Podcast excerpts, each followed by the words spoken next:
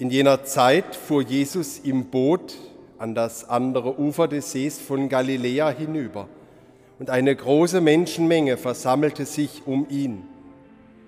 Während er noch am See war, kam ein Synagogenvorsteher namens Jairus zu ihm. Als er Jesus sah, fiel er ihm zu Füßen und flehte ihn um Hilfe an. Er sagte, meine Tochter liegt im Sterben. Komm und leg ihr die Hände auf, damit sie wieder gesund wird und am Leben bleibt. Da ging Jesus mit ihm.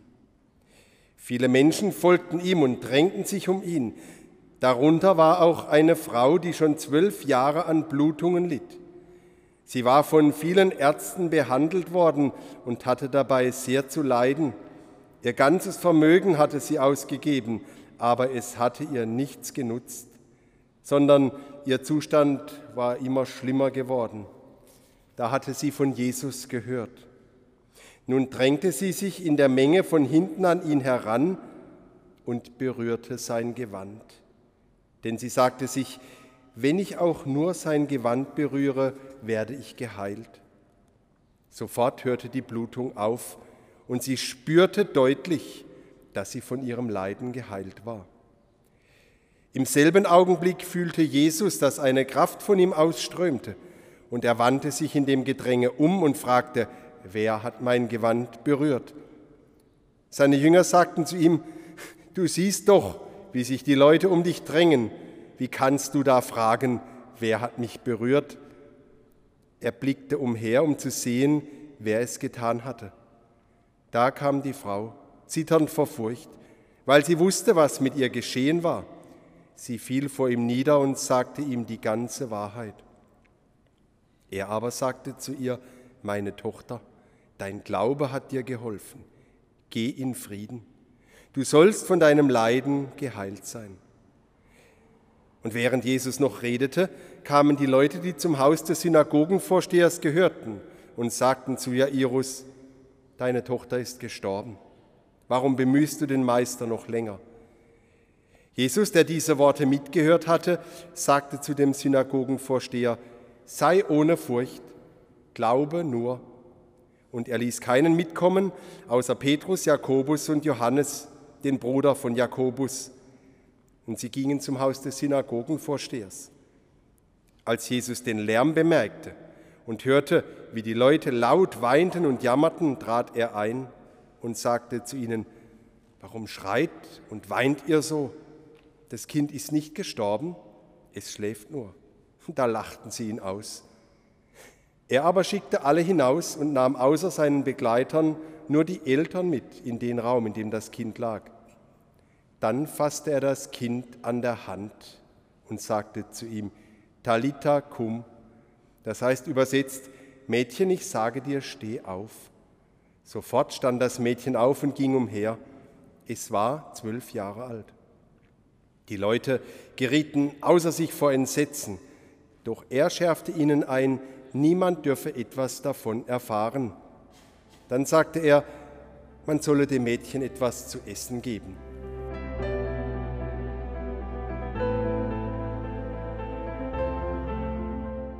Ich stehe in einem grünen Gewand vor Ihnen.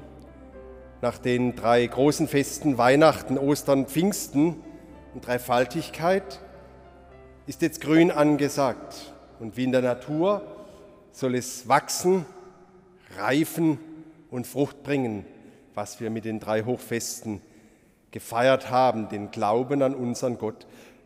Es geht um den Glauben in uns. Und deswegen ist es schön, dass wenn wir dem Markus-Evangelium folgen in den Sonntagen, immer auch vom Glauben gesprochen wird.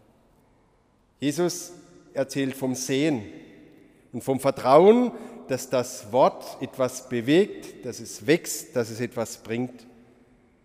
Dann wurde berichtet, vielleicht erinnern Sie sich, vom Vertrauen in der Not, wenn wir in den Stürmen des Lebens untergehen, dass wir uns im Klaren sind, Jesus sitzt mit im Boot. Und das ist jetzt ausgelassen worden. Es geht darum, wie Jesus mit den bösen Mächten umgeht, die diese Welt auch immer wieder auf die falsche Spur bringen. Und heute geht es um Gesundheit, um Heilung.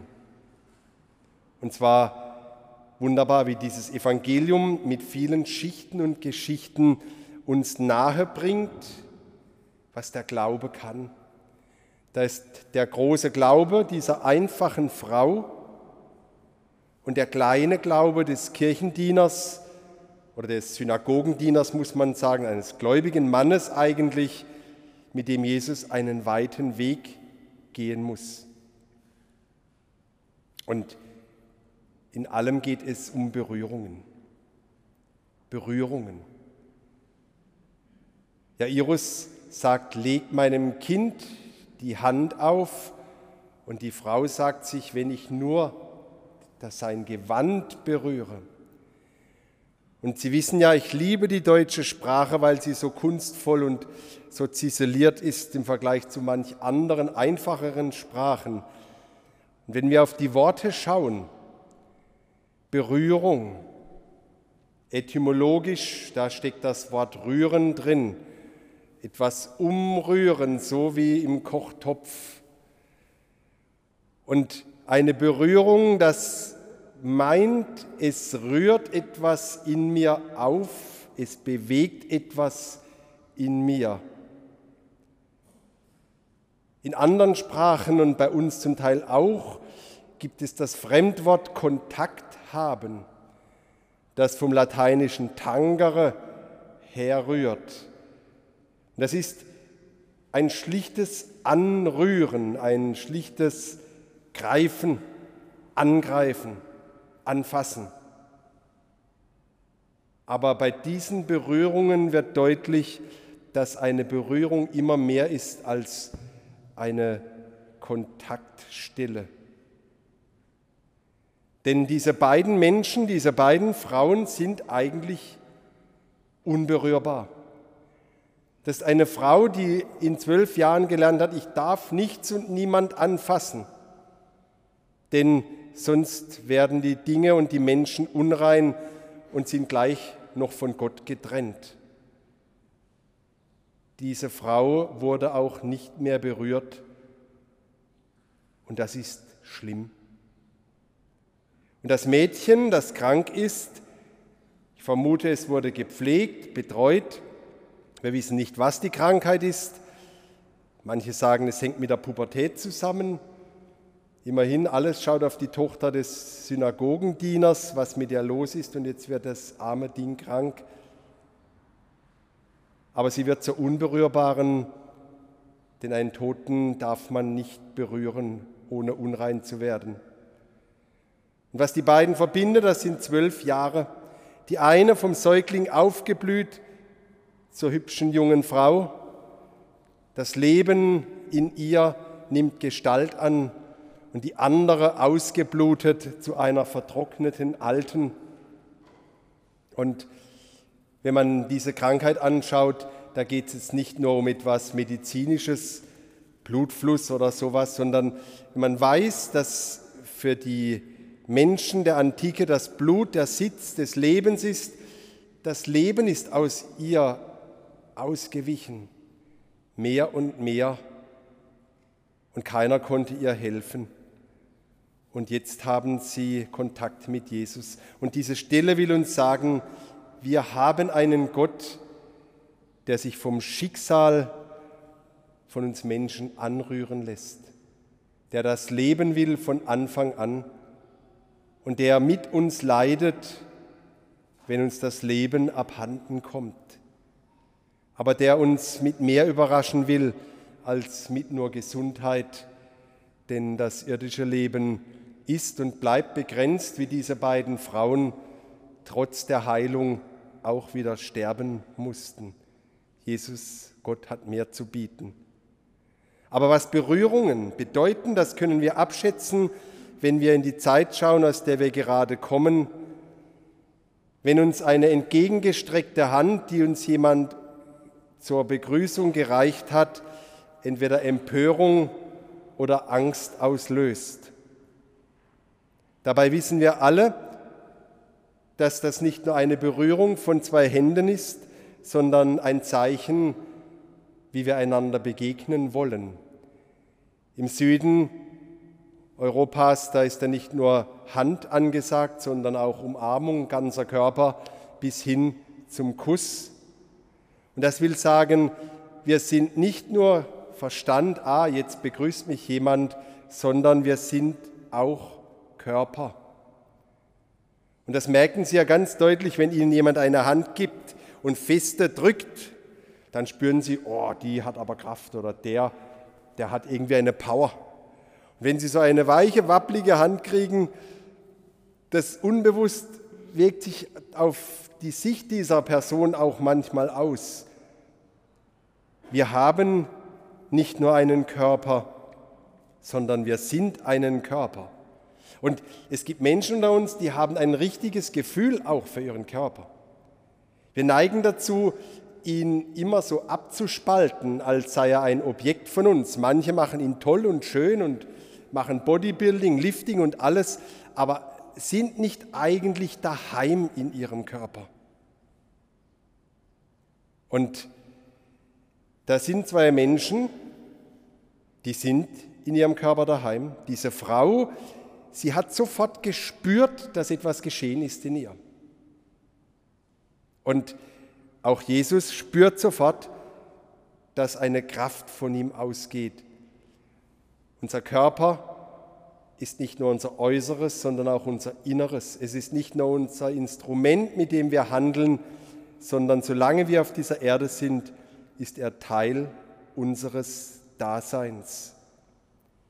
Und vielleicht ist das uns nicht bewusst, aber ich habe mal irgendwo gelesen, dass gerade für alte Menschen, die ja nicht mehr so oft den Körperkontakt haben, vielleicht weil sie keine Enkel haben oder der Mann schon gestorben ist oder die Frau, dass für die unter Umständen wichtig sein kann, wenn ihnen jemand die Hand gibt. Weil diese kleine Fläche der Berührung etwas in unserem Wesen bewirkt. Und das Unterbleiben des Händedrucks der vergangenen Monate hat Folgen. Ich sage, es ist wie wenn zwei Elektroden überbrückt werden, damit eine Kraft fließen kann von uns. Und darum kann das Auflegen der Hände noch viel mehr sein. Darum sagt der Jairus, leg ihr die Hände auf. Das ist mehr als nur ein körperliches Nahsein. Ich habe mal die Behauptung gelesen, miteinander kuscheln repariert die Seele. Jetzt können Sie sagen, oh oh, das hat jetzt in der Kirche nichts zu tun. Aber das ist wahr. Unser Schöpfer umarmt uns durch die Wirklichkeit, in der wir sind. Und die intensivste Wirklichkeit, die wir wahrnehmen, ist unser Körper, ist der Mensch, der andere Mensch. Und darum ist der Mensch auch immer Offenbarung des unsichtbaren Gottes. Und wir müssen dem Wort aus dem Buch der Weisheit vertrauen, das sagt, heilbringend sind die Geschöpfe der Welt. Alles, was ist, ist für das Leben gemacht, damit das Leben weitergeht. Es ist nur der Mensch, der eine Kultur des Todes lebt. Und die Antwort der Bibel ist, durch den Neid des Satans kam der Tod in die Welt, weil der mag die Menschen nicht, der will sie abschaffen. Und darum kann es durchaus sein, dass ein distanziertes Verhalten zwar für die Gesundheit gut ist, aber es macht unsere Seele vielleicht noch anfälliger und kränker.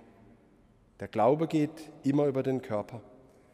Darum bin ich bisweilen auch froh, dass ich in der katholischen Kirche glauben darf, weil bei uns die Sakramente oft leider etwas heruntergespielt, aber immer noch Wert auf diesen Kontakt, auf diese Berührung legen.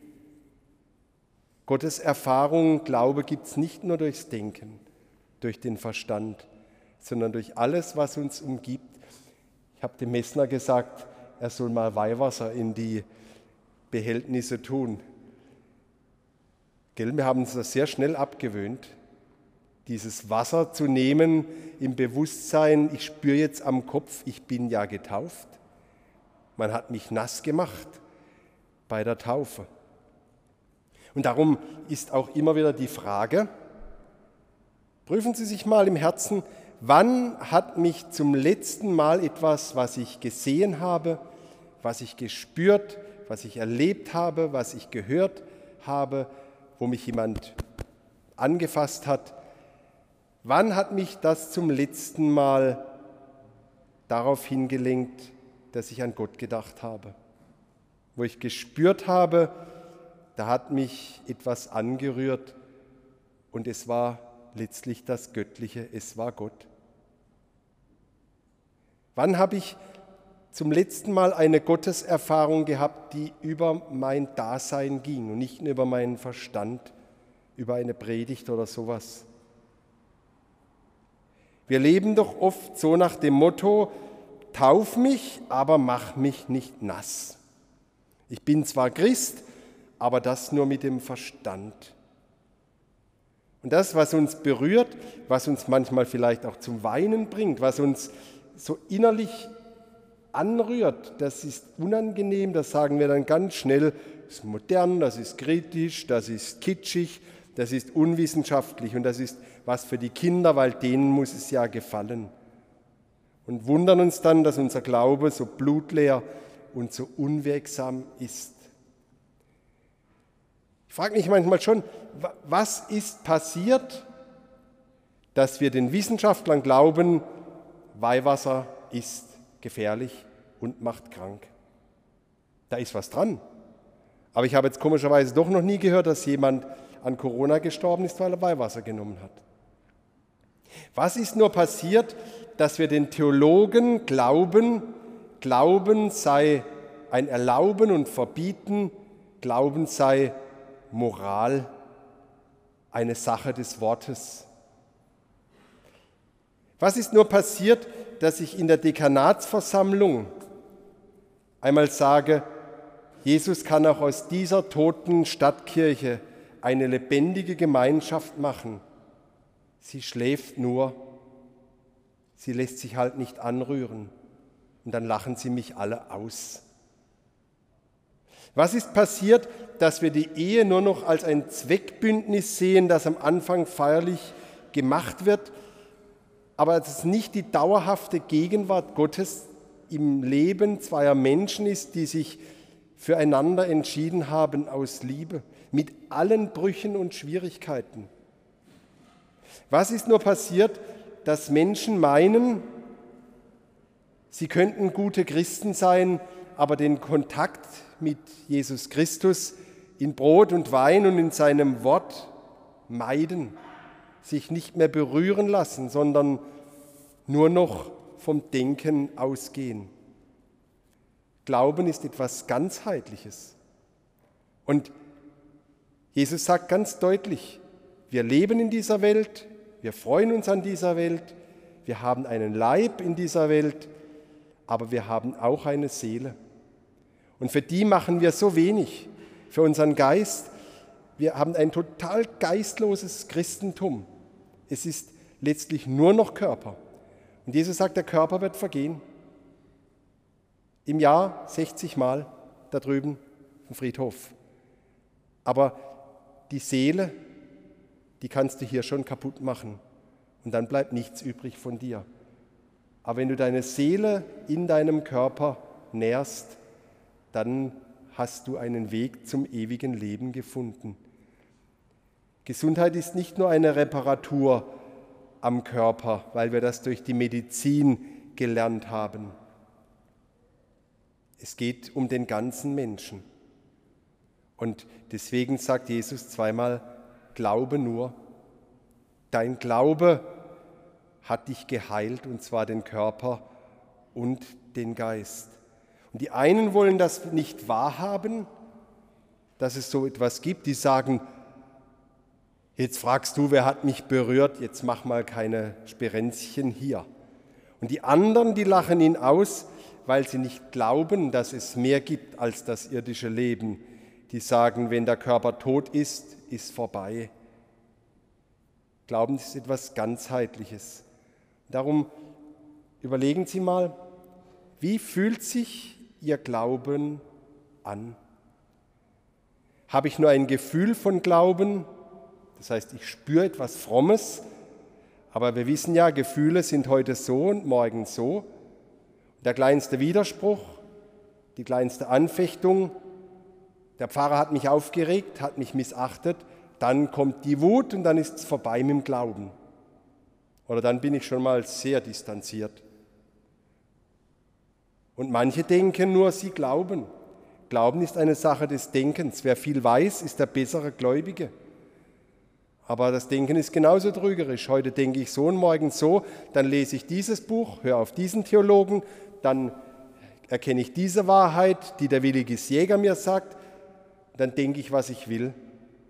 Das ist auch kein Glaube. Es muss beides zusammenkommen. Das Denken und das Fühlen und dann ist das Herz. Mit dem Herzen glauben heißt das. Und dann ist Glauben eine Entscheidung ja, ich glaube, eine Entscheidung, so wie die Liebe auch nicht nur ein Denken und ein Fühlen ist, sondern auch eine klare Entscheidung. Darum ist unser Gott Mensch geworden, mit allen Konsequenzen. Darum ist er zu Johannes in den Jordan gestiegen und hat sich Wasser über den Kopf schütten lassen, um zu spüren, ich lebe wie alle anderen Menschen auch in dieser Welt. Und darum ist er körperlich eingestanden für seinen Glauben. Darum hat er sich gefallen lassen, dass eine Frau gekommen ist und ihm die Füße geknetet hat und eingerieben oder geweint hat und mit ihren Haaren abgetrocknet. Das ist sehr körperlich. Und darum hat er auch den letzten Schritt zugelassen, indem er sich kreuzigen ließe. Das hätte er als Gott überhaupt nicht verdient. Und doch Glaube geht über den Körper und darum trauen wir uns einen Mann mit einem langen Bart in einem weißen Gewand anzuschauen, genauso wie einen zerschlagenen und zerrupften Körper am Kreuz. Glauben geht über den Körper. Und wenn ich leide, dann ist das für den Glauben nicht unbedingt abträglich. Wenn ich mit etwas kämpfe, was mir das Leben nimmt, kann das ein Grund zum Glauben sein. Und wenn ich mich freue über die schöne Welt, kann das auch ein Grund zum Glauben sein. Selbst wenn alle nur lachen. Gott kann alles, selbst die Katastrophe, zu einem Grund machen, dass mein Glauben wächst. Und die Frage ist, sind wir pragmatisch und sagen, wer hat dich jetzt da berührt, jetzt stell dich nicht so an, das ist von selbst gekommen. Oder lachen wir und sagen, hat doch nichts bewegt? Oder bleiben wir dran, dass wir sagen, und Jesus hat recht, glaube nur.